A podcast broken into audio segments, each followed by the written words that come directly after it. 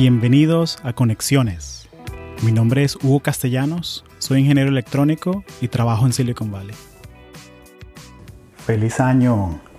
Un gustazo volver a podcastear en Conexiones. En este episodio conversé con Fernando Rosario. Fernando es ingeniero electrónico, pero no es cualquier ingeniero electrónico. Es el único ingeniero electrónico que le tiene miedo a electricidad. Entonces Fernando ha desarrollado una carrera como consultor. 21 eh, años con Accenture como consultor de tecnología y ahora como consultor independiente en el área de desarrollo de equipos, desarrollo de carreras.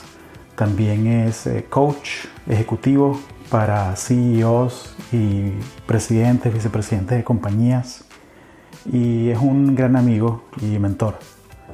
Y en esta conversación hablamos sobre qué es lo que hace un consultor. También hablamos sobre romper el patrón. Cómo puedes tú comunicarte mejor eh, de una manera creativa y de una manera que resalte. O sea, cómo puedes tú para resaltar en este mar de gente que se comunica de la misma manera predecible. También conversamos sobre emprendimiento, ya que Fernando es Chief Technology Officer de Raizal. Eh, es una plataforma que conecta a los emprendedores comerciales que buscan préstamos para su negocio, para su plaza de bienes raíces en el ámbito comercial. Entonces una manera de pensarlo es como el match.com de los em, emprendedores comerciales.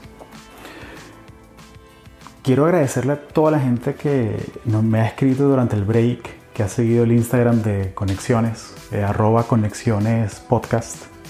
Eh, ha sido un gustazo poder conversar con ustedes. Eh, hacía falta un poco de, break, ya de vuelta 100%. estoy viajando en este momento, estoy de hecho grabando esto desde Barcelona. Y he grabado un par de podcasts en el camino también en este, en este viaje, así que pendientes en las próximas semanas cuando los comparta. Les quiero recordar que pueden dejarme una reseña en iTunes, 5 eh, estrellas por favor, eh, si les caigo bien. Si no les caigo bien, me pueden dejar 4 estrellas también, bienvenidas las 4 estrellas. Y déjenme saber qué piensan del podcast, qué les gusta, qué no les gusta.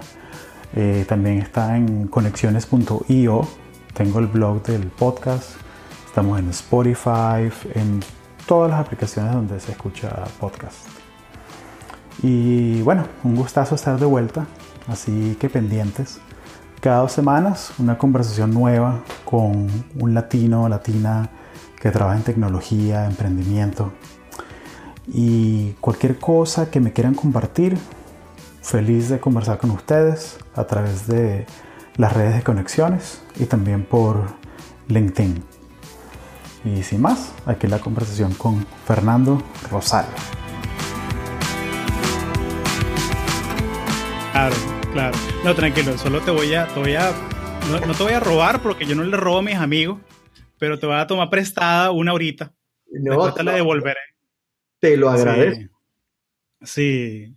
Sabes que es muy cómico porque no sé qué pasó hace dos semanas. Puse el episodio de Boricuas en Marte. que son. Con Helio. Sí, con Helio y Nicole. Y no sé qué pasó. No sé si fue porque puse el hashtag de Puerto Rico se levanta. Eh, lo, lo, bajaron ya dos mil personas. Pero te felicito, te felicito. Gracias. Cualquier persona que en estos momentos esté ayudando a la isla, eh, primero que Dios nos bendiga y, que continuemos. Y que continuemos. Hay muchas personas que han dado de su tiempo, de su dinero, esfuerzo, conocimiento, eh, y eso no son esfuerzos en vano, son reconocidos, todos nos estamos dando cuenta. Yo inclusive tuve la oportunidad de trabajar con varias organizaciones en Puerto Rico eh, y toda la ayuda que, que reciban es bienvenida. Y estamos hablando de, desde juguetes para niños, comida, plantas eléctricas, eh, dinero, plantas solares, eh, una gran variedad y conocimiento que se lleva a la isla y la gente muy agradecida. Claro. Imagínate, yo, yo, yo particularmente estoy agradecido de todo el que ayuda. Sí, de alguna manera. Y, estos muchachos inspiran demasiado, o sea, que se agarraron sus dos semanas de vacaciones de NASA para ir hasta la isla y hacer unos talleres de, STEM.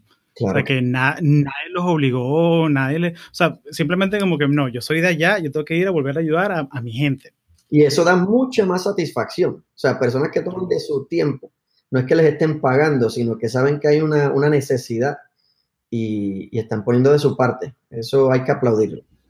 Sí, sí.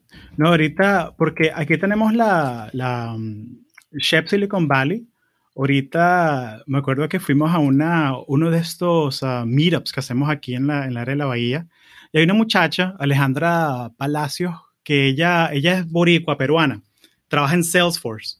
Y nos contó cómo cuando estaban haciendo, cuando, bueno, cuando pasó el huracán María y todo eso, vino el CEO de, Self, de Salesforce sí. y, donó un millón de dólares para los esfuerzos de, de, rescate y todo eso.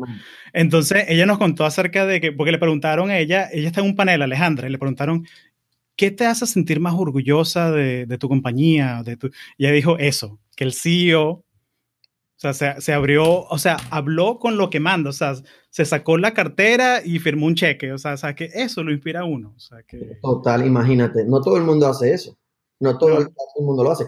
Ahora te comento, fue muy bonito ver cómo las personas se unieron, ver muy bonito como, eh, para mi entender, sacó lo mejor de las personas. Eh, la comunicación eh, que no era tan buena, pero las personas se unían, enviaban mensajes. Yo tengo amistades que viajaron de San Juan a Aguadilla, el pueblo de donde yo soy, o sea, toda la isla, para entregar un mensaje de mi parte, porque solamente me pude comunicar con ellos en San Juan. Wow. No tenían que hacerlo. Aparte de que llegar en ese momento o cruzar, por decir, la isla era bastante difícil. O sea, gasolina o cualquier problema que tuviese en la calle, eh, todas las carreteras no estaban abiertas. hubo personas que, que se tomaron esa, esa iniciativa. O que te decían por decir, ¿sabes qué? Voy a dar mi recorrido por Mayagüez o voy a dar mi recorrido por Ponce. ¿Quién necesita algo? ¿A qué familiar les conecto? ¿Qué mensaje les puedo llegar? Y, comenzaban a llegar mini videos. Cuando por fin eh, conseguían alguna conexión de internet, así sea remota o baja, comenzaban a llegar videos eh, de, oye, saludos, estamos bien, no necesitamos nada, o si necesitamos algo. Y eso fue muy bonito ver cómo la gente se unía. Sí, Sí, como que después de la tormenta siempre llega la calma y qué bueno, me alegra mucho. el espíritu de alegría, porque el puertorriqueño tiene un espíritu muy alegre y de todo, pues encontramos la manera de, por lo menos sonreír, aunque sea por un minuto. Me alegra mucho, qué bendición, qué bendición. Sí, ¿cómo te sientes? ¿Comenzamos? Eh, comencemos, yo creo que ya comenzamos, porque por lo que oigo de parte tuya, ya comienza desde que se te ve la cara y no hay nada sí. invitado. Así que comencé. Sí, sí, Lo que pasa es que tú eres, tú eres el, el, maestro en comunicaciones, entonces yo... Atiéndeme, yo, yo, tomando nota de todos los trucos que estás implementando en tu podcast. estás rompiendo estás usando pausas, eh, utilizando nombres, eh, rompiendo el hielo. No, eres todo un experto. Gracias. Eso, eso, eso lo pueden aprender en... En su mejor momento. y, de eso tenemos que hablar, de eso tenemos que hablar. Claro que sí. Entonces, bueno, bueno, Fernando Rosario, bienvenido a Conexiones. Gracias, gracias. Un honor estar aquí contigo, Hugo. Un honor. Me alegra muchísimo que podemos hacer esta conversación ahora que yo la tenía en la lista en el, en el cronograma del podcast, o sea, como que el primero segundo nombre que yo noté de la gente que me gustaría entrevistar algún día era el tuyo, así que me alegra que llegue aquí. Y yo por mi lado sintiéndome eh, abandonado, yo decía, ya Hugo va por 22 capítulos, 23 capítulos y, y, ni una llamada, o sea, ni, una, ni un saludito, o sea, me siento abandonado. No, mentira. Ni un WhatsApp, ni un WhatsApp. mentiras, mentiras. Deseándote todo el éxito. Sabes que, te llevo escuchando desde el primer podcast, te lo comenté. Eh, las ideas me parecen geniales, el concepto completo de unir a todas estas personas en STEM eh, me parece absolutamente genial. Eh, o sea, ya como, como sabes, obviamente te he escrito varias veces de personas que quiero conocer, que están en tu podcast, de ideas que salen eh, tomando nota y te comento, lo, lo, escucho camino al trabajo. Camino al trabajo, ya en vez de tener música o radio que, que no me añade valor eh, al día, ya pongo tu podcast y, y, me entretengo y aprendo algo nuevo. Qué bueno, esa es la meta, esa es la, la meta cumplida, así que me alegra mucho, me alegra mucho. Y, y, eso es algo que, que, mucha gente me pregunta, que me dice, oye Hugo, y esta persona que tú entrevistaste, yo la quiero conocer. Y, y algo que toda la gente que viene al podcast están más, de, más que felices de compartir su LinkedIn y su email, así que que chequen las notas del show y voy a poner ahí tu website también para que la gente aprenda de quién es Fernando, qué hace él, eh, porque es importante que, que, que se salgan conexiones nuevas. Claro que sí. Eh, sí. Cuéntame tu historia. O sea, si tuvieses así que resumir tu historia así en, en cinco minutos así de... O sea, háblame de ti, cuéntame. Cinco minutos va a ser difícil, pero te doy, te doy los highlights, o diría yo, mira, yo soy ingeniero en electrónica. Eh, creo que el único ingeniero que vas a conocer es que le tiene pavor a la electricidad. Eh, y eso es cierto. Eh, fui a la Universidad de Purdue en Indiana, en West Lafayette, Indiana, hace muchos años, no te voy a decir en qué, qué, qué, año fue. Eh, me gradué de ingeniero eh, y pensé por un momento que iba a continuar el, el típico camino uh, de STEM, de ingeniería. Eh, claro, inclusive tenía, tenía una oferta con Intel, con tus, con tus empleadores. me parece tremenda compañía. Y por alguna razón u otra, ese, ese sí, el badge, el badge. Eh, por alguna razón u otra, eh, en ese momento eh, tenía un amigo que me dijo, oye, vamos a ver eh, quién es esta compañía que en el momento se llamaba Anderson Consulting.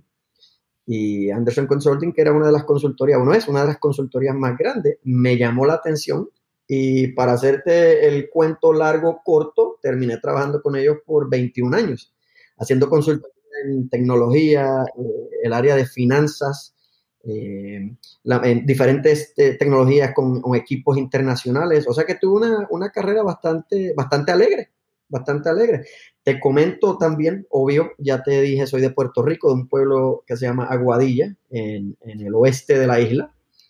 Y llegué a Estados Unidos luego de high school. Así que fue empezó mi carrera. Y mi primer trabajo fue en Palo Alto, ahí muy cerca donde tú estás, en Palo Alto, California. Imagínate. Palo Alto, Imagínate. San Francisco. Imagínate. Y, y, cuéntame un poco de, o sea, porque esa, esa transición de la universidad, mucha gente que escucha este podcast son profesionales jóvenes y esa transición de la universidad a, a mí, o sea, mucho, muchas personas del podcast bueno, Claro, son profesionales, pues, profesionales que, que tienen esa curiosidad de, claro. Bueno, y tú, y tú, eres joven de espíritu también, tú eres joven de alma también. Perfecto, perfecto.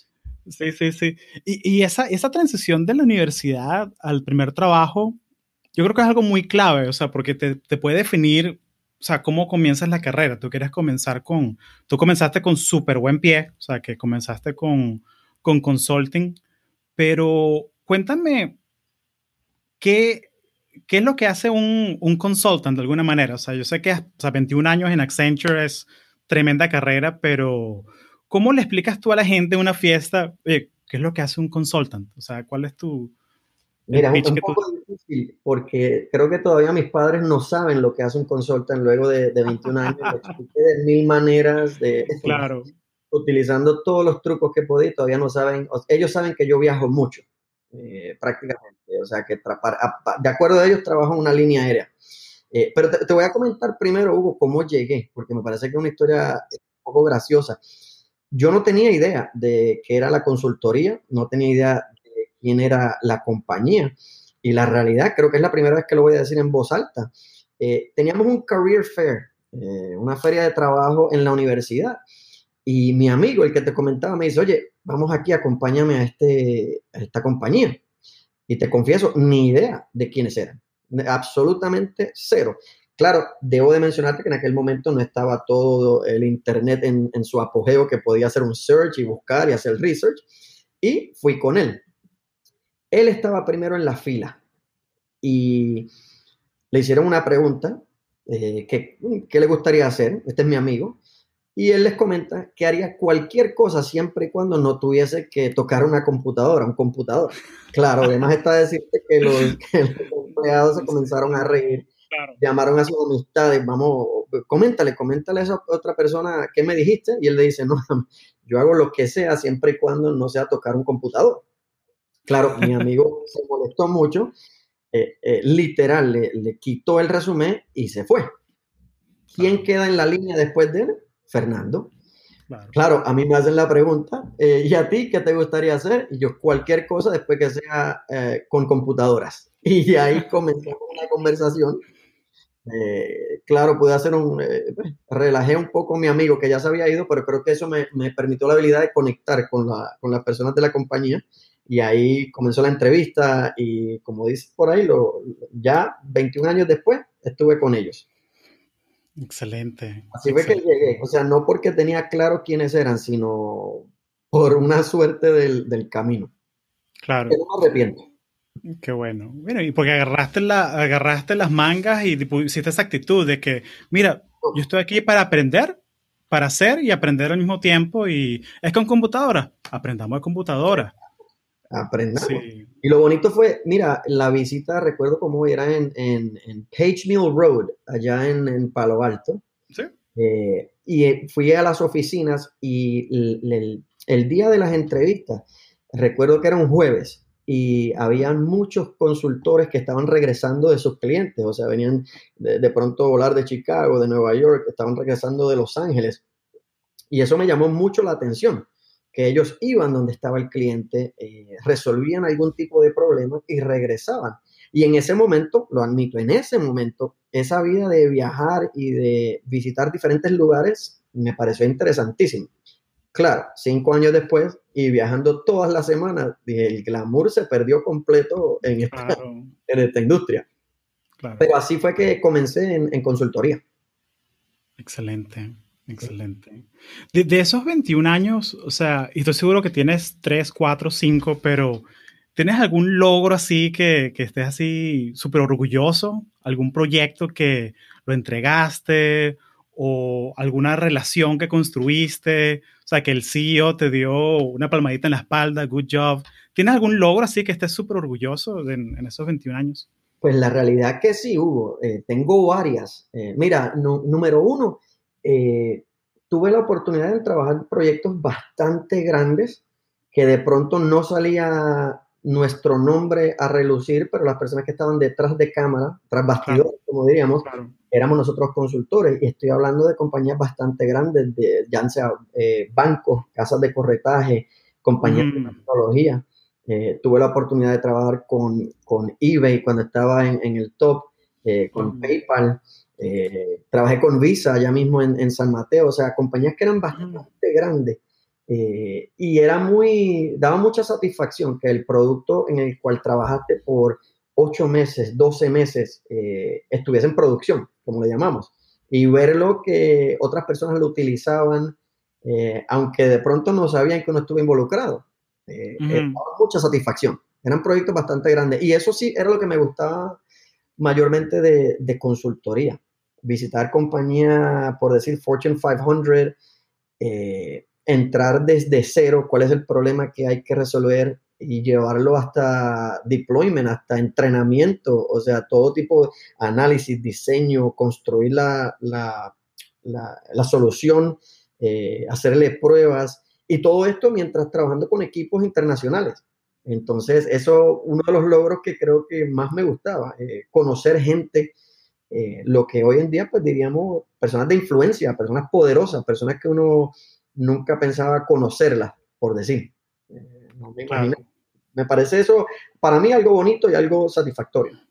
Claro, claro. Y, es muy, y es algo impresionante, la verdad. O sea, de hecho, tengo muchos amigos, o sea, que, que tienen ese trabajo de, de, consultor, de consultora, y, y más o menos eso es lo mismo que recalcan, el hecho de que tú llegas a donde el cliente y te sientes en la misma mesa que directores, vicepresidentes, que el Chief Technology Officer, porque tú estás ahí para ayudarlos a resolver un problema. O tú traes una, tú traes una experiencia en algo bien específico y necesitan esa experiencia. Entonces me, me encanta eso, de que es bien, es como que un, como un mercenario del conocimiento, ¿no? Que vienes ahí, sí, o sea, que tú caes ahí, resuelves, pa, nos vamos para el siguiente cliente. No lo había escuchado de esa manera, pero me gusta, un mercenario. voy a utilizar eso. Y sí, fíjate, esa analogía también de que llegábamos, por decir así, en paracaídas a resolver un problema y luego nos vamos, era, daba mucha satisfacción. Pero lo mejor, creo yo, del, del, área de consultoría es las personas que, que conoces. La oportunidad que tienes de conocer de personas del cliente que son brillantes y uno aprende de ellos, eh, aprender el negocio, aprender la industria en la que trabajan. Eh, como dices, uno llega con una, con una experiencia en algo en particular, con un enfoque particular, pero aprender de las personas, inclusive del cliente, de cómo hacen, cómo llegaron al nivel que tienen en ese momento, eh, es muy bonito, es muy poderoso. Es una, una, una experiencia muy humilde también. Sí, sí, sabes, acá hablando nosotros, sabes que de pronto uno llega uno que otro día creyendo que sabe toda la contestación y sabe todas las opciones y es muy bonito. O te pone en una posición de humildad cuando te das cuenta de, oye, aquí hay mucha gente, pero brillante. Y si uno abre los oídos, aprende cantidad de las otras personas. Cantidad. Exacto. Exacto. Sí, es hacer, no, me encanta, me encanta. Es, todo acerca de aprender. Todo eh, estoy de acuerdo. Tú sabes que mi carrera ha sido total de aprendizaje, de, de conocer, entender a las personas, por qué toman decisiones de una manera, por qué algo le atrae a una persona pero no a la otra. Ese, sabes que ese ha sido mi, mi, tema desde que te conozco. Sí, sí, no, completamente de acuerdo. Sí, tiene esa parte como de psicología también, esa parte de relaciones humanas y háblame de, de romper el patrón, porque lo mencionaste al comienzo, pero como que muy de pasadita porque, o sea, yo sé que es algo que tú vives y tú respiras todos los días, pero explícame aquí a, la persona que nos está escuchando ahorita, ¿qué es romper el patrón? Sabía que ibas a llegar a esa pregunta tarde o temprano.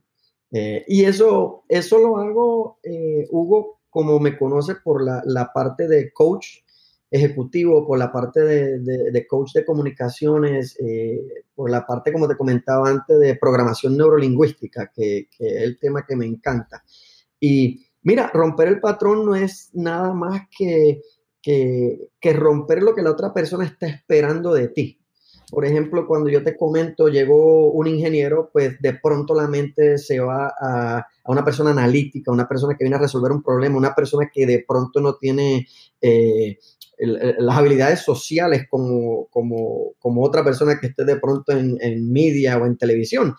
Y a mí me encanta llevar a la gente a decir, oye, rompe ese patrón de antemano para que nadie tenga ninguna noción, no sé si se dice en español, preconcebida de ti.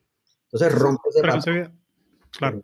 Si estoy esperando eh, conocer a Hugo y, siempre que veo a Hugo me trae un problema, pues ya mi mente está eh, eh, esperando que Hugo me va a traer otro problema cada vez que lo vea. Entonces, para Hugo le recomiendo, no, mira, rompe ese patrón desde el principio para que la persona nunca sepa eh, o haga ningún, no te juzgue de una manera o la otra. No sé si me explico, si hace sentido. No, claro, no, claro, es como, es entrenar la, bueno, es el ejemplo, es el, es el perro de Pavlov. O sea, que le toca la campanita y genera salido.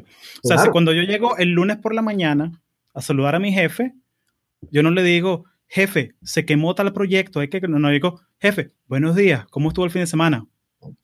Y, tienes que romper el patrón que la semana que viene no digas buenos días. Pues la semana que viene dile que se quemó el proyecto.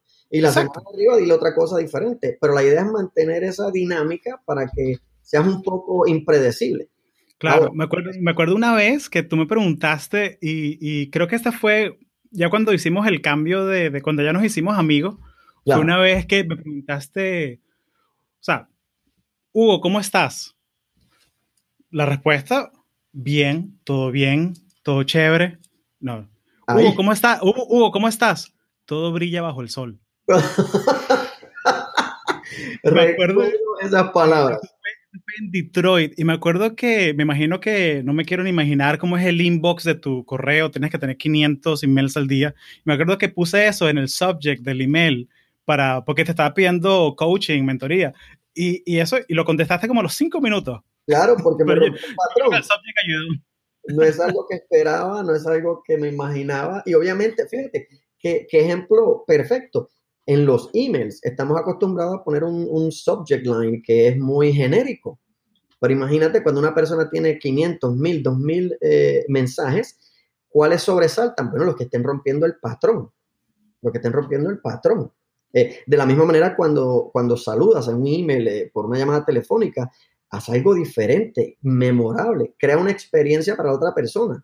Eh, no quiere decir que hagas el ridículo, no quiere decir que te inventes algo, no, simplemente rompe el patrón para que la persona eh, no tenga ningún pensamiento, eh, como dices, de antemano sobre ti.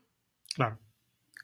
Y eso, eso para mí trabaja, Hugo, en tantas situaciones, en una entrevista, conseguir una entrevista de trabajo, cuando estás tratando de vender un proyecto, cuando estás eh, tratando de estar en una relación, cuando estás tratando de hacer una amistad nueva, una conexión nueva. Imagínate, imagínate ahora que estás del lado profesional. Toda la persona que está buscando trabajo y te dice, hola Hugo, me llamo tal y tal y estoy buscando trabajo. Y la segunda persona dice, hola Hugo, me llamo tal y tal y estoy buscando trabajo. Claro, después que oyes eso 300 veces, solo toma una persona que rompa el patrón y te diga algo por decir, Hola Hugo, me imagino que estarás cansadísimo de escuchar tanta presentación. Simpatía. Exacto. Y haces una conexión instantánea con, ah, la persona. Exactamente. Me acuerdo que, eh, y creo que fue esa misma feria de trabajo que yo lo que decía era que empezaba a romper el patrón cuando me le acercaba al reclutador. Hola, buenos días. Gracias por venir a la feria a reclutarnos. Exacto es un sábado, es un sábado a las 8 de la mañana en Detroit. O sea, esta gente se agarra, o sea, sábado por la mañana, o sea, yo, tú deberías estar en tu casa con tu pareja o con tu perro, o lo que sea. Lo que sea. Sí, sí, sí, pero viniste a esta otra ciudad a reclutar estudiantes. Gracias. Entonces la persona ya, primero que la persona está en ese modo de operación. Aquí todo el mundo va a venir a pedirme trabajo. Eso es lo primero. Segundo, me lo van a pedir de la misma manera. Hola, me llamo tal y tal y estoy buscando trabajo. A lo cual mi mente piensa rápidamente, me imagino, porque es una feria de trabajo, me imagino que eso viniste a buscar trabajo. Cuando la persona puede romper ese patrón, eh, ya hiciste una conexión. No te estoy diciendo que va a ser positiva o que ya eres exitoso, pero mínimo ya rompiste el patrón y puedes ya comenzar de otro punto de vista, de otra base. Exacto. Y cuéntame un poco, algo que yo admiro mucho de ti es como tú puedes dominar un cuarto, así hablando en público, pues un cuarto de tres personas, pues un cuarto de 500 personas. Y creo que algo que, que tenemos que tocar aquí en esta conversa es, o sea, ¿qué, qué, qué, qué cosas puede hacer la gente para mejorar, o sea, su presencia ejecutiva, o sea, cuando entras a un cuarto y dominar el cuarto, o sea, ¿qué haces tú para prepararte para una charla que lo vas a dar? Me encantaría saber esa parte de ti. Pues primero que muchas gracias. Eh, no siempre fue así, te comento, no siempre fue así, tomó mucha práctica. Eh, bueno. Muchas veces de, de, de, nervios, de falta de confianza, de preguntarme a mí mismo, no sé por qué soy yo el que está hablando aquí frente a toda esta gente. Eh, seguramente hay otras personas que lo pueden hacer mucho mejor. Eh, pero te comento, eh, ha sido una experiencia tremenda desde, mi punto de vista. ¿Qué, ¿Qué, hago yo? Pues mira, Hugo, ya he llegado a un, digo yo, una, algo en automático. Eh, cosas que yo siempre hago para estar un poco más cómodo y, y, que no me entren los nervios. Yo digo que una persona que habla en público, si no tiene nervios, si no tiene esas mariposas en el estómago, no está haciendo correctamente lo que tiene que hacer tiene que haber cierta cantidad de nervios, tiene que haber cierta cantidad de, porque eso es lo que te mantiene, eh, como diría yo, pensando en qué valor le vas a añadir a las personas, al público. Claro. un poquito de tensión, pero que sea tensión de que, o sea, estás nervioso porque quieres que salga bien, o sea, quieres que la gente, le, que quedar bien con la gente. Que sea una, una tensión saludable y, y, más allá tampoco, nunca puedes dejar que tu ego te llegue a ti, o sea, no sabes todas las contestaciones, tienes que estar dispuesto a decir, Oye, tremenda pregunta, pero no, la verdad que no sé. Entonces, cosas que yo pongo en, piloto automático que de pronto me has visto hacer en, las oportunidades que hemos estado juntos. Eh, una, me gusta conocer bien, bien a la audiencia. Para mí eso es clave eh, y, lo recomiendo a todo el mundo. Conocer a la audiencia. Eh, ¿Quiénes son? ¿De dónde vienen? ¿Cuáles son sus preocupaciones? ¿Por qué están ahí para escucharte hoy? ¿Fueron obligados o es algo que ellos quieren hacer? Eh, son personas que están eh, tensas por alguna razón u otra. El tema que se va a discutir es, es gracioso, es informativo, eh, entretiene, o sea, entender esa dinámica. Y lo que yo hago para eso, de nuevo, me, habrás visto hacerlo muchas veces, es que llego una hora antes, 30 minutos antes al, al cuarto, al salón donde vamos a hablar y conozco a las personas. O sea, ellos probablemente no tienen ni idea que soy yo el que va a hablar, entonces me gusta sentarme con ellos, hablar, hacerle preguntas, qué están haciendo acá, eh, eh, simplemente para conocer. Entonces, eso es uno de, los factores. Eh, dos, obviamente me gusta relajarme, ya sea un poco de meditación en términos de, de respirar profundo, movimiento del cuerpo. O sea, por eso camino mucho para despejar la mente un poco. Sí. ¿Haces power posing? ¿Has hecho power posing? ¿Lo has tratado? Eso de ponerte así frente al espejo y como que hacer Superman, la, pose de Superman, esas cosas. Pues mira, lo he tratado, a mí no me ha funcionado mucho. Eh, me veo, yo personalmente me veo un poco, o sea, ¿qué estoy haciendo? Mirándome al espejo, haciendo un Pero sí te comento, en el lugar, eh, sí, eh, o, me estiro, o simplemente levanto la cabeza, o sea, posiciones de, confianza, posiciones de claro. pertenezco a este grupo con, las personas. Claro. Eh, ahora, más allá de eso, Hugo, te comento que el trabajo más grande es antes, es la preparación, es eh, saber el contenido, es la anticipación, anticipar las preguntas, anticipar los problemas, eh, siempre, o sea, o nunca falta la persona que quiere hacerte la pregunta difícil porque quiere verse bien frente a sus uh Exacto. O nunca te falta la persona que hace una pregunta por hacer una pregunta, eh, simplemente por oírse hablar. Entonces, anticipar todos esos eh, escenarios que se le van a presentar a uno, te preparas y eso te da un poco más de confianza para saber que los puedes manejar.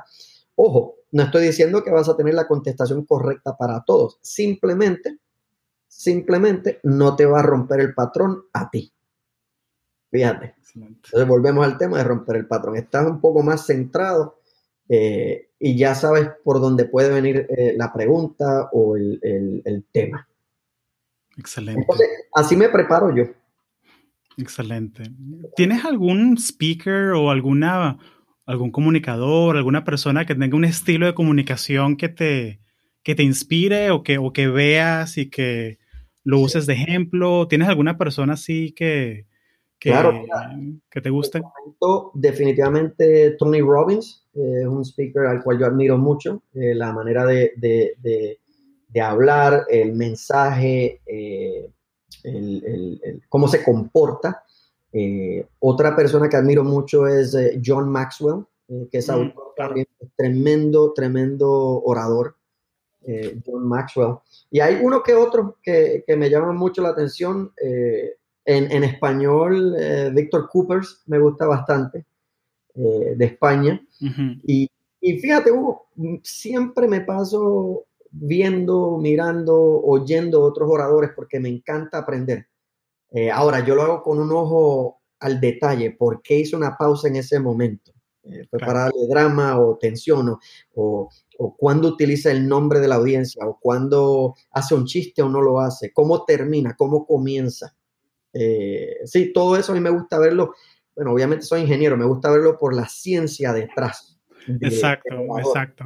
Sí, o sea, porque si yo veo que alguien como, a mí me encanta Tony Robbins también, y si yo veo que Tony Robbins vende un estadio con 5.000 personas, o sea, todo lo que él está haciendo en la tarima, eso no, no es por, por, coincidencia. O sea, yo, eso es, eso me gusta mucho ver también a las personas que hacen comedia, los comediantes también, porque son esa gente que agarran como un, un guion, lo que van a decir, y lo practican 300 veces. Y lo van cortando y puliendo y no, esta pausa tiene que ser un segundo en vez de dos segundos y tengo que hacerlo con la mano en el micrófono en vez de con la mano a la derecha. O sea, como que ese trabajo que la gente no lo ve, o sea, a mí, a mí me encanta ese proceso, como esa, ese creo que se llama en inglés es deliberate practice, eh, o sea, que es la práctica enfocada. O sea, eso, eso... No solamente, Hugo, qué bueno que traes el tema, no solamente en el contenido y en el, y en el delivery, si también te pones a analizar dónde se para, cómo eh, mantienen el micrófono, qué gestos hacen con las manos, eh, cómo pueden mover el contenido, exactamente, cómo pueden mover el contenido eh, que de pronto tenía un orden específico, pero ellos saben cuándo improvisar, cuándo romper el patrón para la audiencia, cuándo moverse a un lado derecho o al lado izquierdo, cuándo interactuar con la audiencia eh, cuándo pedir un voluntario. O sea, todo eso tiene una ciencia, todo eso es un, arte, diría yo también, un arte y una ciencia, eh, porque hay que saber eh, a las personas y llevar al grupo donde tienen que llegar para que entiendan el mensaje. Exacto. Mencionaste hace un rato a John Maxwell y, me da curiosidad si, si nos puedes compartir un poquito de, de programación neurolingüística, un poquito de NLP, de... O sea, yo sé que es un tópico que la gente lo estudia por años y yo sé que tú eres coach certificado y todo, entonces, pero si, nos puede, si me puedes dar como que un, un resumen, o sea, de, de, de, por qué es importante saber claro, un poco de NLP. Claro. Y, y Hugo, es, es, interesantísimo porque yo llevo estudiando programación neurolingüística, neurolingüística por muchos años y creo yo que la manera más fácil de explicarla es, es, imagina cuando tú compras un carro, el carro viene con un manual y ese manual te dice inclusive hasta cómo eh, abrocharte el cinturón de seguridad, o sea, cómo, cómo encender el radio, o sea, como si uno no pudiese descubrirlo, pero el manual te dice todo, cómo ponerle gasolina al carro, tienes que quitarle la tapita y hacer esto, como si uno no pudiese descubrirlo. Más sin embargo, nosotros los humanos nacemos y no tenemos un manual. Entonces, ¿por qué pensamos de cierta manera? ¿Por qué personas que son, eh, que nacen y se crían en el mismo lugar tienen personalidades tan diferentes? Si estaban bajo los mismos padres, bajo la misma enseñanza, el mismo colegio, ¿por qué son tan diferentes? ¿Por qué en el tema de negocios, por qué un contrato que es igual para dos personas, eh, uno es firmado, el otro no es firmado? Porque a una persona le gusta hablar con una persona con mucha energía versus a otra persona no. Eh, entonces, para mí, programación neurolingüística es analizar esas esos componentes del ser humano. ¿Por qué a Hugo le molesta X y no Y? Eh, mm, ¿Qué patrones tiene Hugo? Entonces ya uno va analizando a la persona, eh, desde, cómo, desde cómo maneja los ojos. Eh, miró hacia arriba, miró hacia abajo, miró hacia la izquierda, eso significa algo. ¿Cómo se separó? ¿Qué nos dice su cuerpo? ¿Tiene un power pose? ¿No tiene un power pose? qué palabras utiliza. Seamos muy específicos, qué palabras utilizó. Usó la palabra problema, usó la palabra desastre, usó la palabra caos. Entonces todo eso te da a ti entender cómo ese cerebro humano de la otra persona está procesando la información. Y una vez tú entiendes eso, te abren mil posibilidades a lo que llamamos a persuadir o influenciar o, simplemente entender qué opciones le gustan a la otra persona más o menos. No sé si me explico o si... no, está clarísimo. Está clarísimo, está clarísimo. Eso, eso me, recuerda mucho a, algo, otra cosa que aprendí en una de tus clases que era acerca de los emails. O sea, porque si la persona dice algo como que, hear me out, o sea, escúchame, eh, tenemos que hacer esto y esto otro. Ah, bueno, escúchame, entonces esta persona es auditiva.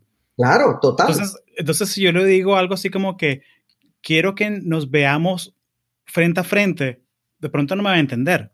Claro, porque acabas de cambiar, eh, cambiar el lenguaje. Entonces, eso parece algo tonto, eh, como diríamos, abuelo de pájaro.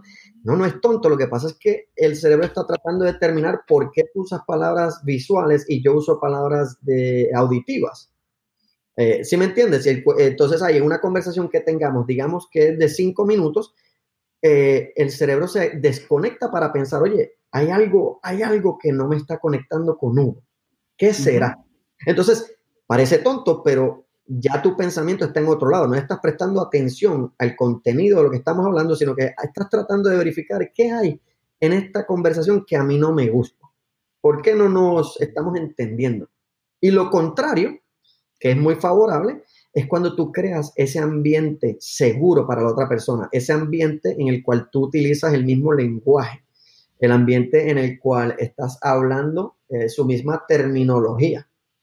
Entonces ya ahí se crea esa sinergia, esa dinámica, eh, esa conexión, que es lo que te va a llevar a cosas mucho más grandes o, decisiones más grandes. Exacto. Me acuerdo que tengo un, tengo un ejemplo fresquito. Eh, hace, hace dos semanas, hace dos semanas, eh, estaba hablando con una persona mucho más técnica que yo, o sea, un, un, arquitecto, y él estaba tratando de explicarme algo acerca de un proyecto. No, porque el módulo XYZ se comunica con el módulo ABC y, y básicamente había mucho código que revisar para entregar el producto. Entonces, ok, o sea, yo me pongo a pensar, a pensar y que, ok, ¿cómo hago yo para explicarle esto al cliente? Entonces, ok, nos estamos ahogando en código. Nos estamos ahogando en deuda técnica. We're drowning on technical debt. So we have to correct that. O sea, nos estamos ahogando en deuda técnica, tenemos que corregir esto. En vez de tratar de explicarle al arquitecto, al cliente, de que, no, mira, que el módulo XYZ se comunica. No, no, no. Nos estamos ahogando. O sea, darle, pone una imagen en la, en la cabeza. Si son visuales. Si son visuales, si son visuales. En, este caso es visual el cliente, así que eso, sí, sí, sí. Pero es muy, muy bueno que, que, que lo, lo, comentes como ejemplo. Esa es una perfecta oportunidad, entender si la persona es visual, pues utiliza términos visuales, porque se le está haciendo fácil. Si la persona es auditiva, pues entonces utiliza términos que le lleguen a esa persona, como acabas de comentar. O de sentimiento o desesperación, o sea, una palabra como nos estamos ahogando en código, puede tener un efecto muy bueno si así es como la persona piensa o puede tener un efecto muy malo. No entiendo lo que me estás hablando. Claro, claro. es muy bueno que tengas ese awareness eh, del estilo de comunicación de la otra persona. Exacto. Sí, no, me, me, acuerdo, me acuerdo que conversando con, bueno, conversando con Carolina Lazo de, de Mindfulness. Ella, ella, ella, tiene, ella tiene esta, ella tiene, ella tiene unos recursos buenísimos y tiene su blog de eh, plenitud.net y me encanta porque son como que bien, tiene un tono como bien amigable, como que bien, es como, me encanta, o sea, es como que bien amigable, bien acogedor, como bien, tiene esa energía como que de madre, ¿no? O sea, como que bien acogedor. Pero eh, veo gente, mucha gente aquí corporativa, que, bueno, no, yo tengo un manager que él es muy, muy fan de los Navy SEALs, de las fuerzas especiales. Entonces, no, me leí este libro, Extreme Ownership, que te muestra cómo los Navy SEALs entrenan y cómo es la, la, la, la cadena de comando. Entonces, bueno, ok, si con esta persona no puedo hablar de mindfulness y meditación, no, no, no, no. Entonces, como que las dos escuelas de, de, management, ¿no? O sea, entonces me... Pero fíjate, yo te, te comento, tengo una, una, historia similar. Yo estaba hablando con, con un individuo que es eh, militar, eh, una persona que llevó muchos años y, y en algún momento de la conversación se me ocurre decir, no, esto es simplemente the tip of the spear. Y mm. fue de ese momento en adelante simplemente porque hice esa conexión con él, o sea, un término que utilizan ellos. Eh, eh, inclusive, él me dijo en el, en el, en instante, me dice, look at you, using military terms. Y digo, bueno, tengo terminología. Y me dice, perfecto, perfecto. Y el cambio fue notable de ese punto en adelante. No estoy diciendo que, resolvimos los problemas ni que llegamos a una conclusión positiva, pero el hecho de que pude hacer una conexión con él en un instante es muy favorable. Pues así se comienza. Y eso es como, como diríamos, en ese momento por lo menos tratarlo a que tenga un mindset de, decir yes. Por lo menos está considerando nuestra conversación de ese punto en adelante. Claro. Y es lo que yo puedo eh, querer en ese momento. Claro, que crear la conexión primero tratar de crear la conexión antes de hacer tu pitch, de qué vendes, de qué quieres hacer. O sea, no, crea conexión primero, de alguna manera. Y en lo mucho que veo, ya sea en ejecutivos, en profesionales, en estudiantes, que hemos llegado a un momento que todo parece ser una transacción y nos olvidamos que somos humanos. Entonces, tenemos una conexión primero y luego la conversación va a ser mucho más fácil.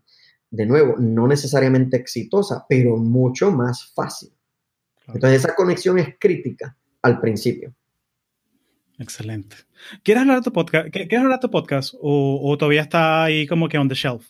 Pues, pues, mira, no te comento rápido. Número uno, gracias por todos los tips que me has dado. Eh, gracias por, y todavía estoy tomando nota. Todavía estoy tomando nota. Orden, Te comento que lo voy a lanzar ahora en, en enero. Eh, el tema va a ser, eh, le voy a llamar Impulso, Latin X Leadership Lessons. Y la idea es que voy a estar entrevistando, voy a tener personas que han llegado, a, por decir, que son eh, poderosas, de eh, que tienen mucha influencia, eh, que son personas que han llegado bastante lejos en su carrera.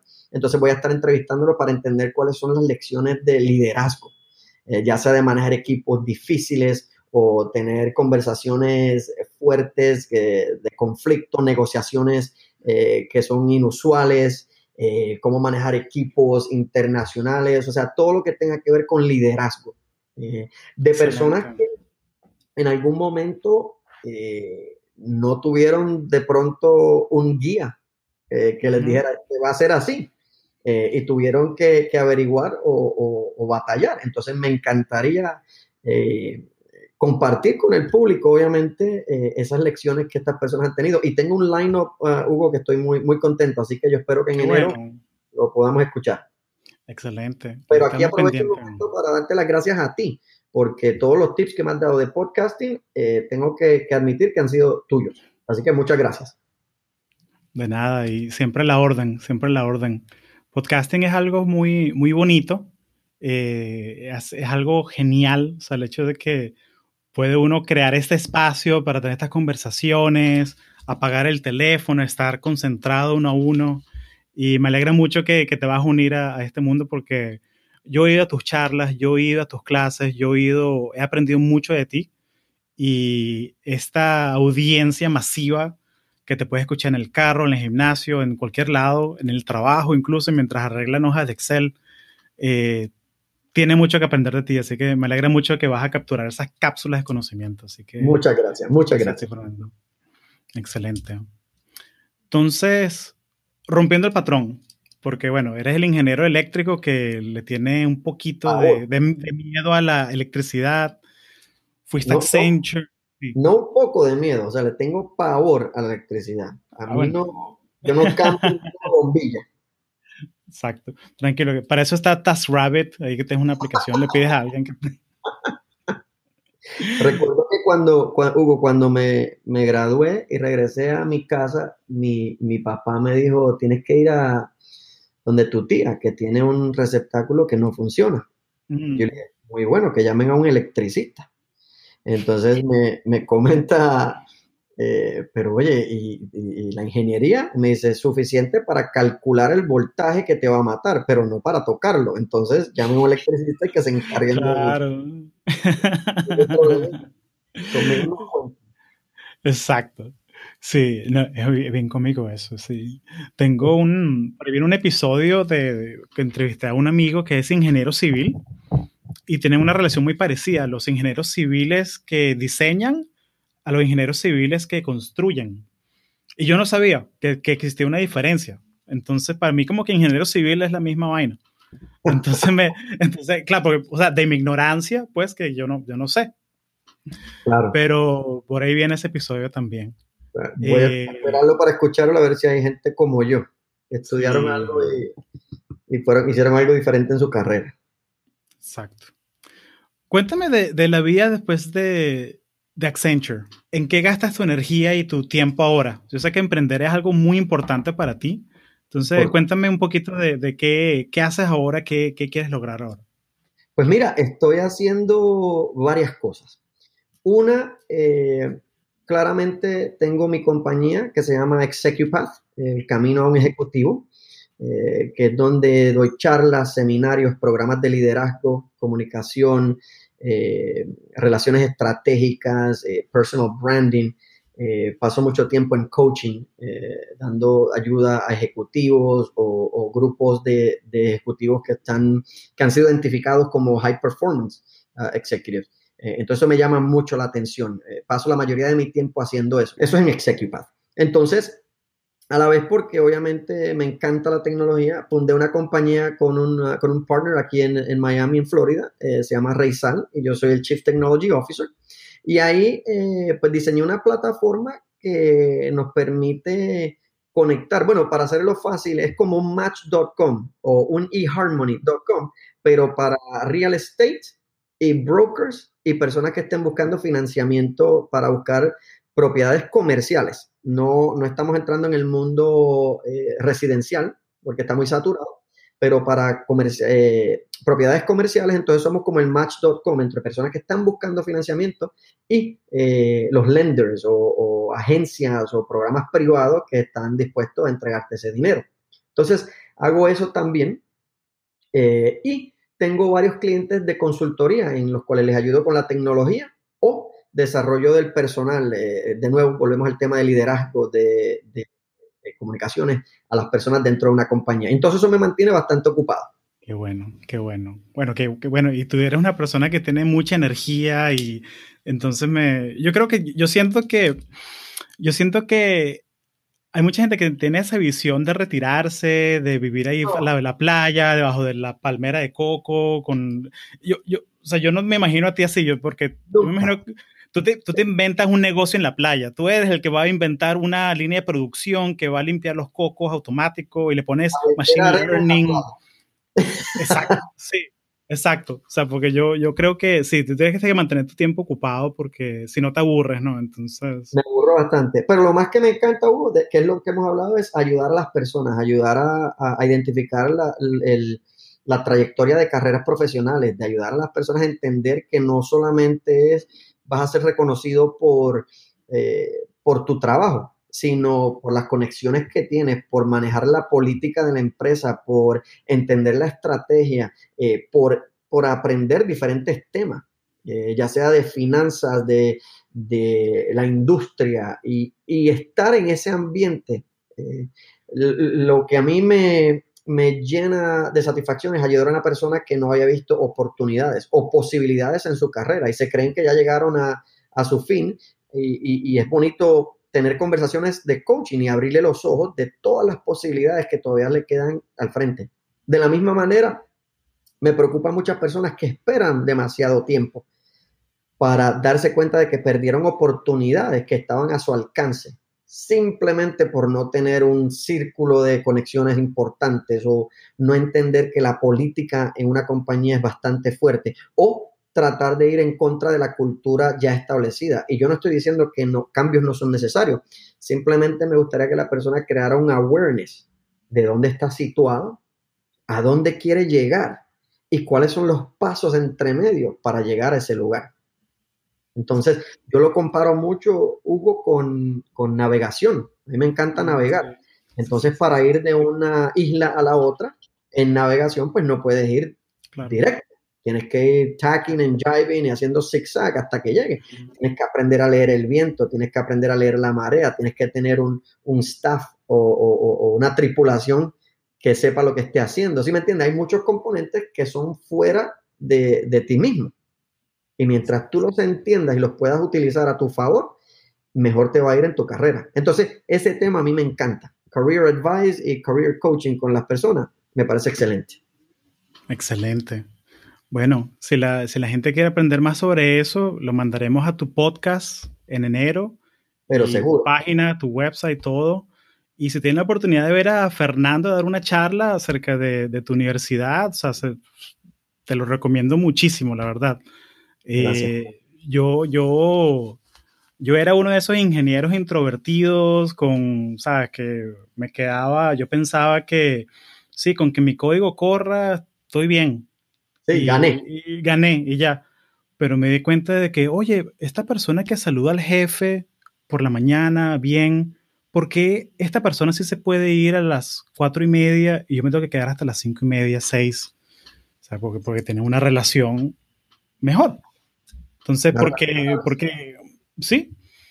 Y a veces no es que la relación sea mejor o peor, es que tienen una relación.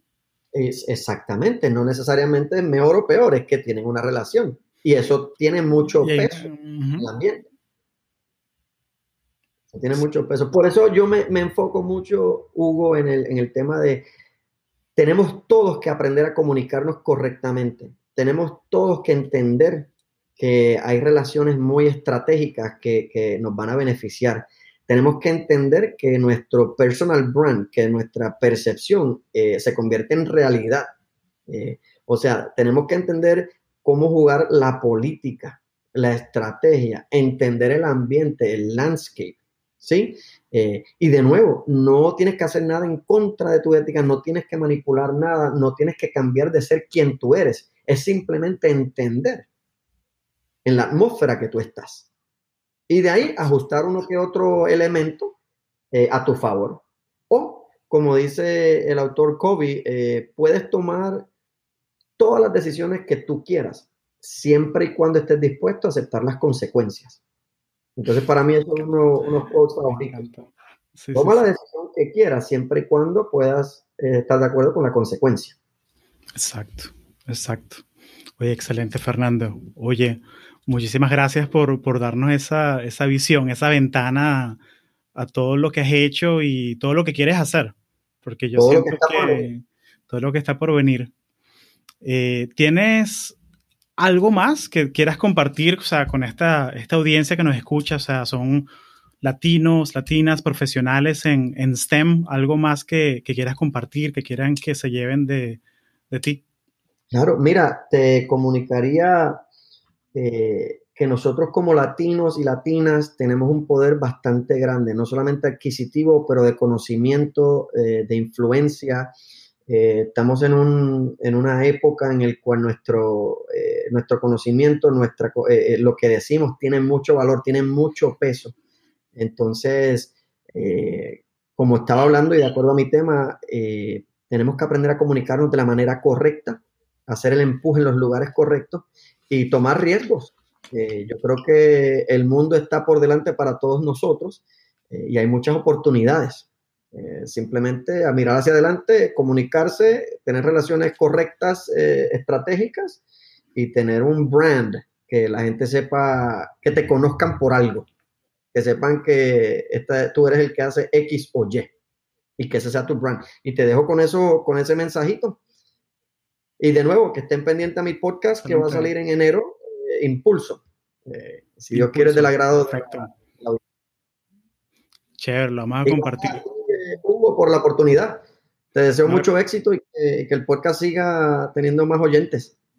Muchas gracias, Fernando. Muchas gracias. Hasta luego. Conversemos luego. Cuídate. Un abrazo. Gracias.